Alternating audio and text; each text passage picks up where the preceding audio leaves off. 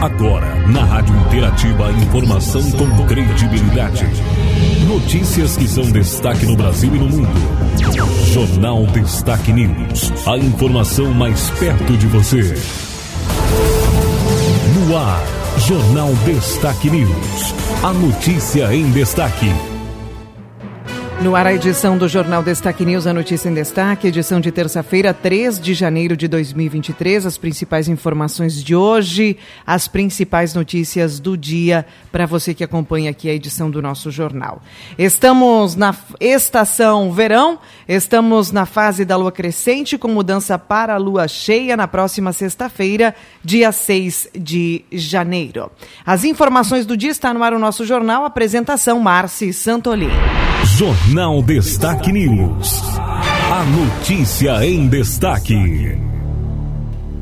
A partir de agora, os principais destaques de hoje. A gente tem notícia em parceria com a agência Rádio Web. A gente traz informações do nosso estado. Vamos falar de política, vamos falar de economia. Vamos trazer as principais informações, então, para você que acompanha aqui a nossa edição. Iniciando com os deputados que apreciam quase 200 matérias, né? Apreciaram no ano de 2022. Em 2022, o plenário do Parlamento Gaúcho apreciou 198 matérias. 196 foram aprovadas e duas rejeitadas. Uma das votações que teve destaque no ano foi o projeto da Comissão de Ética Parlamentar, que declarou a perda do mandato do deputado Rui Irigaray do PSL. O processo de investigação das denúncias contra o parlamentar na comissão ocorreu em 2021, mas a perda do mandato só chegou ao plenário no começo de 2022. Ela foi aprovada em março. Os projetos encaminhados pelo Poder Executivo foram os que mais demandaram debates entre os deputados, entre eles o que reajustou o piso regional e o que alterou a lei que autorizou o Estado a doar imóveis ao internacional. Todos eles foram aprovados nas últimas sessões deliberativas do ano. As duas matérias rejeitadas no ano também foram do Poder Executivo. Uma delas solicitava autorização para o governo do Estado repassar recursos estaduais para obras em rodovias federais.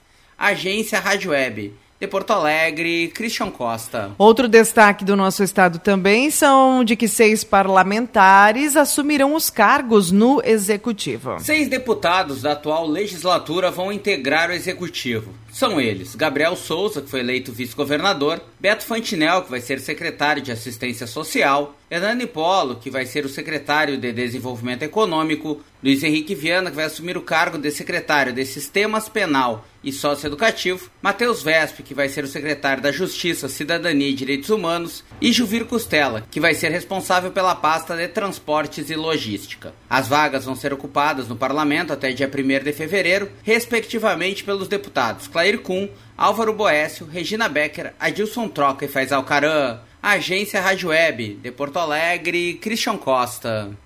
Informação, destaque de hoje, mais notícias, agora chegando para você. Informação sobre política a nível de nação. Política em destaque. Dino diz que justiça será Ministério da Pacificação Nacional. O ex-governador do Maranhão, Flávio Dino, assumiu o comando do Ministério da Justiça e da Segurança Pública nesta segunda-feira em uma cerimônia em Brasília.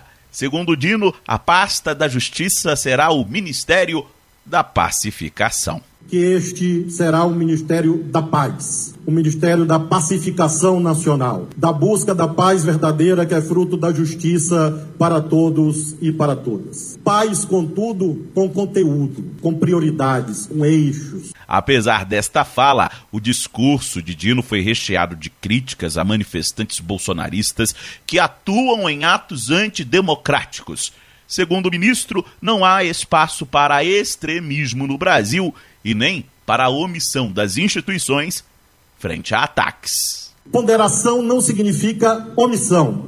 Ponderação não significa fechar os olhos em relação ao que aconteceu. Ponderação significa firmeza, significa defesa da lei, significa fazer com que cada um responda de acordo com suas ações e suas omissões. Atos terroristas, crimes contra o Estado Democrático de Direito, incitação de animosidade entre as Forças Armadas, os poderes constitucionais e as instituições civis são crimes políticos gravíssimos, inafiançáveis, imprescritíveis e estarão permanentemente sobre a mesa do Ministério da Justiça. Dino sustentou ainda a nova política de armas que já foi adotada pelo novo governo com a revogação de decretos da gestão Bolsonaro. O novo ministro elencou a defesa do combate a crimes ambientais e em redes sociais como prioridade. Dino ainda prometeu à família de Marielle Franco que a Polícia Federal irá apurar o crime contra a vereadora ocorrido em 2018. Disse a ministra Aniele e a sua mãe que é uma questão de honra do Estado brasileiro empreender todos os esforços possíveis e cabíveis, e a Polícia Federal assim atuará para que esse crime seja desvendado definitivamente e nós saibamos quem matou Marielle e quem mandou matar Marielle Franco naquele dia no Rio. O ministro fez ainda apelo de coesão entre as forças policiais, colocando o ministério como uma ponte de diálogo constante. Agência Rádio Web de Brasília. Yuri Hudson. Obrigada, Yuri, pela informação. Agora, outro destaque na área política é o PSOL, que pede prisão preventiva de Bolsonaro ao STF. Os parlamentares do PSOL assinaram um pedido de prisão preventiva de Jair Bolsonaro ao Supremo Tribunal Federal. Os integrantes da legenda alegam que o ex-presidente atentou contra a democracia. A informação foi confirmada por quadros da sigla. O deputado federal eleito Guilherme Boulos foi um dos que reiteraram o pedido. A colega de bancada Sâmia Bonfim afirmou pelas redes sociais que o partido ainda solicitou a quebra do sigilo telefônico, busca e apreensão de provas, documentos e passaporte. O documento aponta histórico de disseminação de fake news com intuito golpista por parte de Bolsonaro. O pedido ainda afirma que o ex-presidente manteve sua base radicalizada ativa, o que teria contribuído para diversos atos criminosos e terroristas por todo o país. O pessoal destaca também a viagem realizada aos Estados Unidos, ainda como presidente, sem justificativa oficial. De acordo com o texto, a decisão de Jair Bolsonaro se deu para evitar estar no Brasil ao fim do mandato. Os parlamentares consideram isso uma evidência. Agência Rádio Web, produção e reportagem, Norberto Notari. Obrigada, Norberto, pela informação, pela notícia. Agora a gente vem para falar sobre ainda política, né, mas mais voltado à questão econômica. Haddad promete nova âncora fiscal e também responsabilidade. O ministro da Fazenda, Fernando Haddad, tomou posse do cargo nesta segunda-feira, apresentando toda a equipe e fazendo um discurso na tentativa de convencer o mercado financeiro. O novo ministro prometeu reverter o déficit previsto para os próximos anos, criar uma nova âncora fiscal e elencou reformas como prioridades. Apesar da crítica dura de Luiz Inácio Lula da Silva, que chamou o teto de gasto de estupidez, Haddad prometeu uma nova âncora fiscal que deve ser enviada ao Congresso ainda neste semestre. Assumo com todos vocês o compromisso de enviar ainda no primeiro semestre ao Congresso Nacional a proposta de, uma, de um novo arcabouço fiscal que organize as contas públicas pelo longo prazo, que seja confiável e, principalmente, um arcabouço que seja respeitado e cumprido. Não se. Se você se propõe uma meta inalcançável, você não tem meta nenhuma. Apesar da fala dura de Haddad, que tenta sensibilizar o mercado para uma gestão na Fazenda com responsabilidade fiscal, o novo ministro já entrou o ano perdendo uma luta para a área política. Ao contrário do que o ministro desejava, Lula cedeu à pressão política e decidiu manter a desoneração do PIS e COFINS dos combustíveis. Diesel e gás de cozinha desonerados até o final deste ano, gasolina e álcool até o fim de fevereiro. Ao conversar rapidamente com a imprensa, Haddad tentou explicar o porquê da desoneração. E a decisão dele foi que, é, enquanto a nova diretoria da Petrobras não tomar posse, ele quer tomar essa decisão quando a diretoria tomar posse. Para 2023, o rombo nas contas públicas está previsto em 253 bilhões de reais. Nesse bolo entra a chamada PEC da transição, aprovada para bancar o novo Bolsa Família de 600 reais. Agência Rádio Web de Brasília, Yuri Hudson. Obrigada, Yuri, pela informação. A gente traz mais notícias. Tem também informação sobre saúde, né? Nise assume a pasta e promete gestão pautada pela ciência. A nova ministra da Saúde, Nízia Trindade, assumiu oficialmente o cargo nesta segunda-feira. E uma das primeiras falas da ministra de Lula foi interpretada por aliados como a verdadeira guinada, a verdadeira diferença entre o novo e o antigo governo. Que temos é, muita convicção também na proteção das vacinas e aproveito para lembrar a todas as brasileiras e brasileiros para completarem seu esquema vacinal da vacina Covid. Nízia Trindade é cientista e pesquisadora. Foi presidente da Fiocruz desde 2017 e trabalhou ativamente no combate à Covid-19 durante a pandemia. No discurso, a nova ministra anunciou o combate ao racismo estrutural no SUS, o realinhamento da agenda da saúde mental e a revogação de normas adotadas na gestão anterior que ofendam a ciência. Com essa menção, eu quero cumprimentar a todas as universidades, a todas as sociedades científicas. Nossa gestão no Ministério da Saúde será pautada pela ciência, pelo diálogo entre a comunidade científica e a sociedade. Outra atenção que será dispensada pela pasta, uma demanda do presidente Luiz Inácio Lula da Silva, é acabar com filas de consultas e exames geradas pela pandemia, que represou uma série de ações no SUS. O presidente Lula tem reiterado sua grande preocupação com o represamento de exames, cirurgias eletivas e diversos procedimentos. Esta tem que ser uma agenda do Estado, da sociedade, do setor público, do setor privado. Da mesma forma, ao lado dos ministérios da área econômica, estaremos atuando para fortalecer a produção local e o complexo econômico industrial da saúde. Além do revogaço, a ministra prometeu fortalecer o SUS defender a vacinação.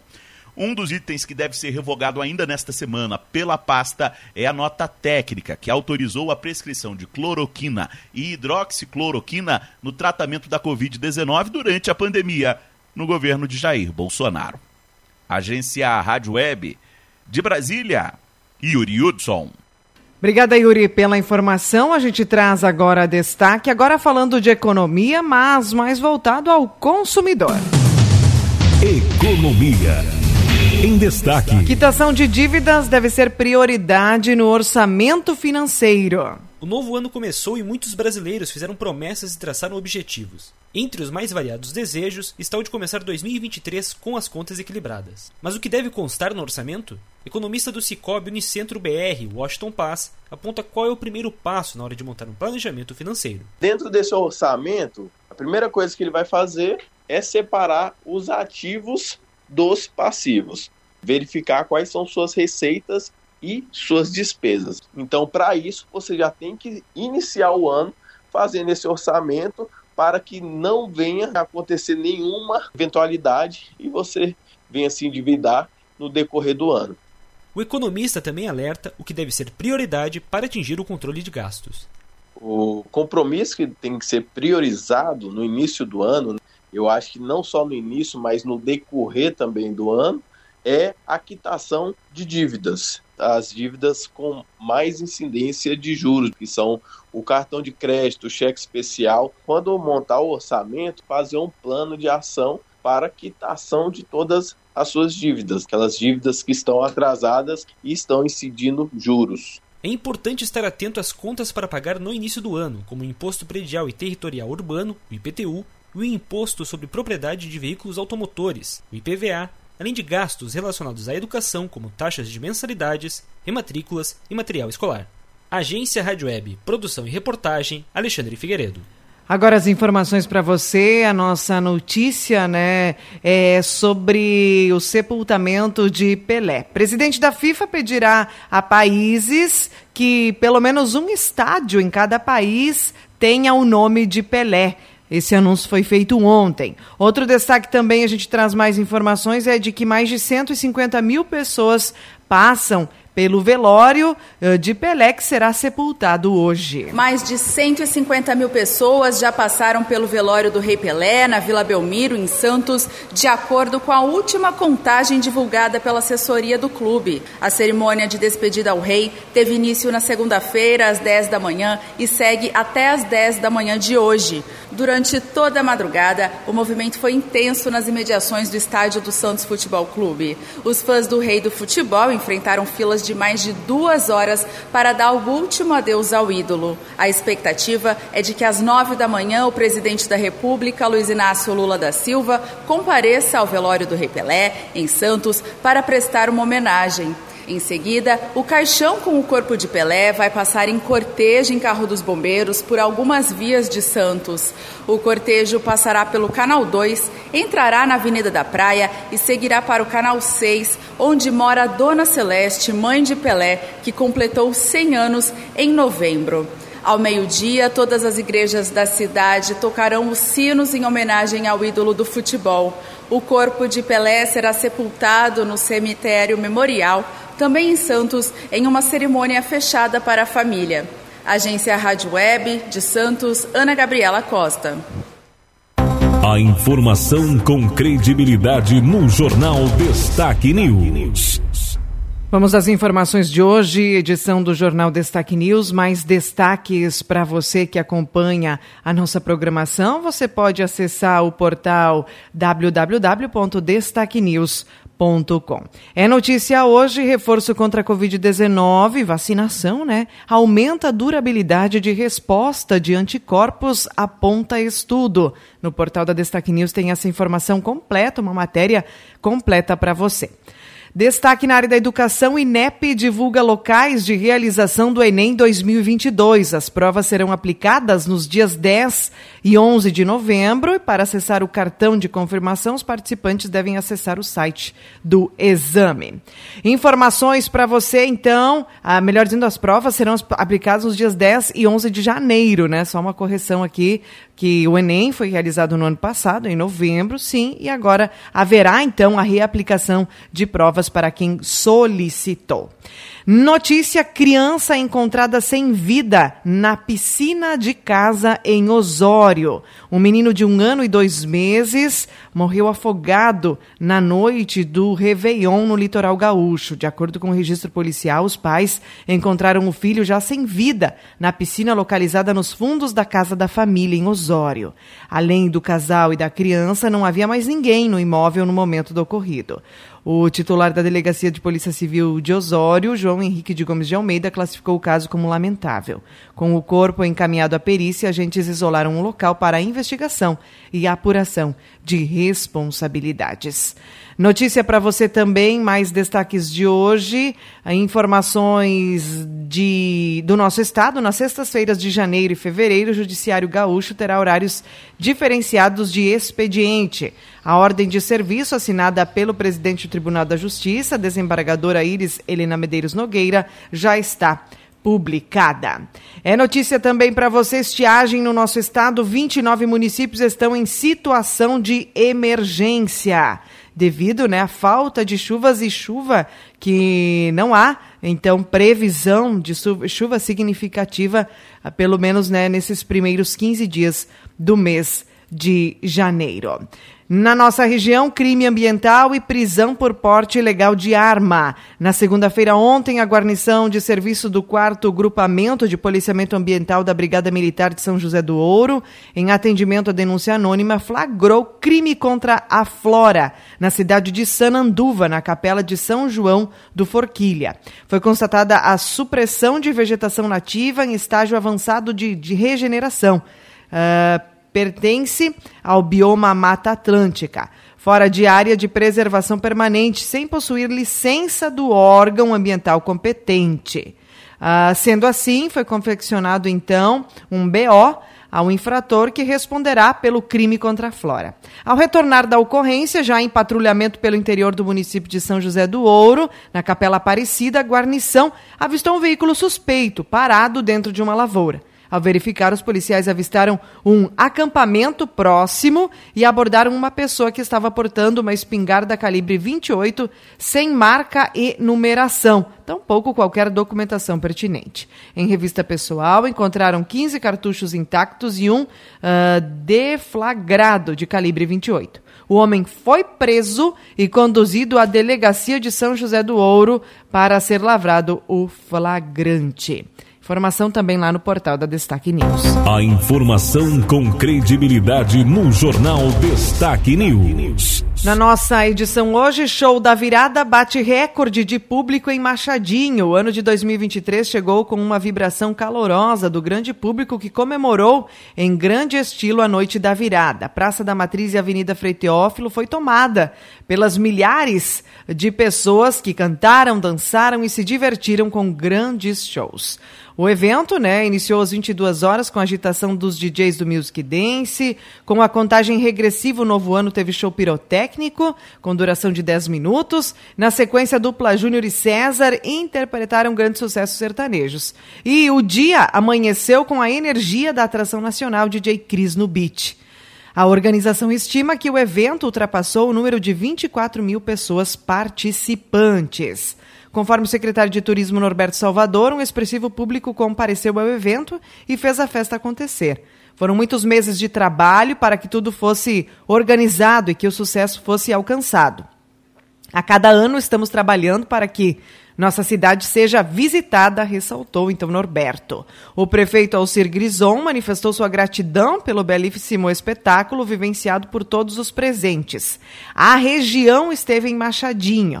A nossa comunidade pôde prestigiar junto com os visitantes um mega evento da virada e isso gera um sentimento de satisfação e reforça que estamos no caminho certo e Machadinho é referência pelas suas potencialidades. Afirmou, afirmou então o prefeito, destacando ainda que o resultado de público, que superou todas as expectativas, abre o compromisso de projetar ainda melhor o evento da virada de 2023. A programação da virada, então, fez parte das comemorações do Natal Brilha Machadinho, a origem do Natal. No próximo final de semana, dia 7 e 8 de janeiro, então, as programações se encerram com a 17ª edição da Trilha do Lago. Informações para você também falando dos destaques locais. Nas redes sociais você encontra, inclusive, as belíssimas imagens, né? Feitas aí durante o evento, que teve público recorde, que, conforme levantamento de dados, 24 mil pessoas, né? Ultrapassou 24 mil pessoas aí participando do Show da Virada em Machadinho. Jornal Destaque News. A notícia em destaque. Destaques esportivos. Vamos às informações do esporte agora, né? Como o Renato deve utilizar Soares no Grêmio, o centroavante deverá ser o principal pilar do setor ofensivo na temporada de 2023. Grêmio só empata com o Cruzeiro de Arapiraca na estreia da Copinha, né?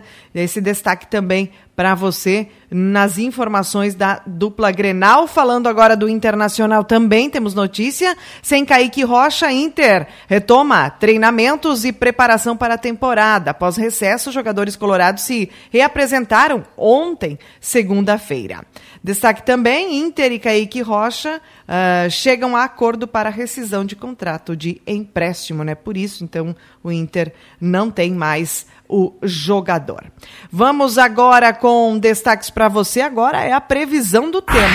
Agora em destaque a previsão do tempo. O sol aparece em todo o Rio Grande do Sul hoje com o avanço de o ar mais seco para o território gaúcho. A frente fria se desloca pelo Paraná e Santa Catarina, com chuvas em diversas regiões dos dois estados. Não se descarta ainda precipitação em pontos isolados do norte gaúcho, próximo à divisa com Santa Catarina.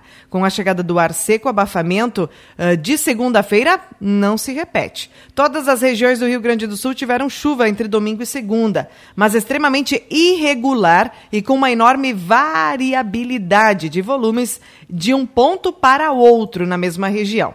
Isso fez com que algumas localidades tivessem precipitação com acumulados muito altos e outras quase nada. Mesmo que tenha chovido, o cenário só tende a piorar na estiagem que assola o Rio Grande do Sul. Os acumulados de precipitação foram muito baixos na esmagadora maioria das cidades gaúchas e a água que se precipitou uh, rapidamente, né, vai evaporar com uma sequência de dias de calor levando à perda de umidade do solo e maior estresse para as lavouras. Mas é ainda pior, as projeções de chuva para os próximos 10 dias são muito ruins. O restante da semana terá o predomínio do tempo firme com muito sol e tardes de baixa umidade de quinta em diante. Na metade oeste haverá o agravante da temperatura muito alta, com tardes de forte calor, se somando a baixa umidade e escassez de precipitação. Os dados indicam a possibilidade de retorno da chuva de forma mais ampla, somente entre os dias 10 e 11 de janeiro, daqui a uma semana. E mesmo assim, os modelos por hora não sinalizam volumes altos. Sobre esse cenário, a expectativa é de agravamento da estiagem. O cenário pode se tornar crítico em algumas cidades. Além de perdas na produção agrícola, a situação dos rios e da captação de água para consumo humano é cada vez mais delicada, ah, como na bacia do rio Gravataí, na Grande Porto Alegre. Então, essa informação, né, a, trazendo aí os destaques do tempo, trazendo indicativo, como a gente já vem falando aqui na nossa programação, que não tem volume de chuva expressivo e, pelo menos na primeira quinzena de janeiro, é pouca chuva na nossa região. Para hoje, a Somar Meteorologia traz a possibilidade de chuva. Nós teríamos hoje, né, teremos, se assim se confirmar, 13 milímetros de chuva, o que seria ótimo. Mas sabemos que são chuvas irregulares, essa condição talvez não se confirme. 26 graus a máxima hoje. Amanhã, quarta, 15 a 27 graus. Quinta, 14 a 28 graus. Sexta, 15 a 29. E assim segue o final de semana com bastante calor e chuviscos novamente só a partir de quarta-feira, dia 11. Então, mais de uma semana aí de tempo firme. E volumes expressivos não temos ainda previstos, né? Apenas pancadas de chuva irregulares de 1, 2 e 3 milímetros. Aguardaremos as atualizações e, quem sabe, a partir da segunda quinzena a gente tenha maior nebulosidade, condição para mais umidade e também chuva. Finalizo aqui a edição do Jornal de hoje. Para notícias, acesse o portal destaquenews.com. Termina aqui mais uma edição do Jornal Destaque News. A informação com credibilidade. Aqui, na sua rádio.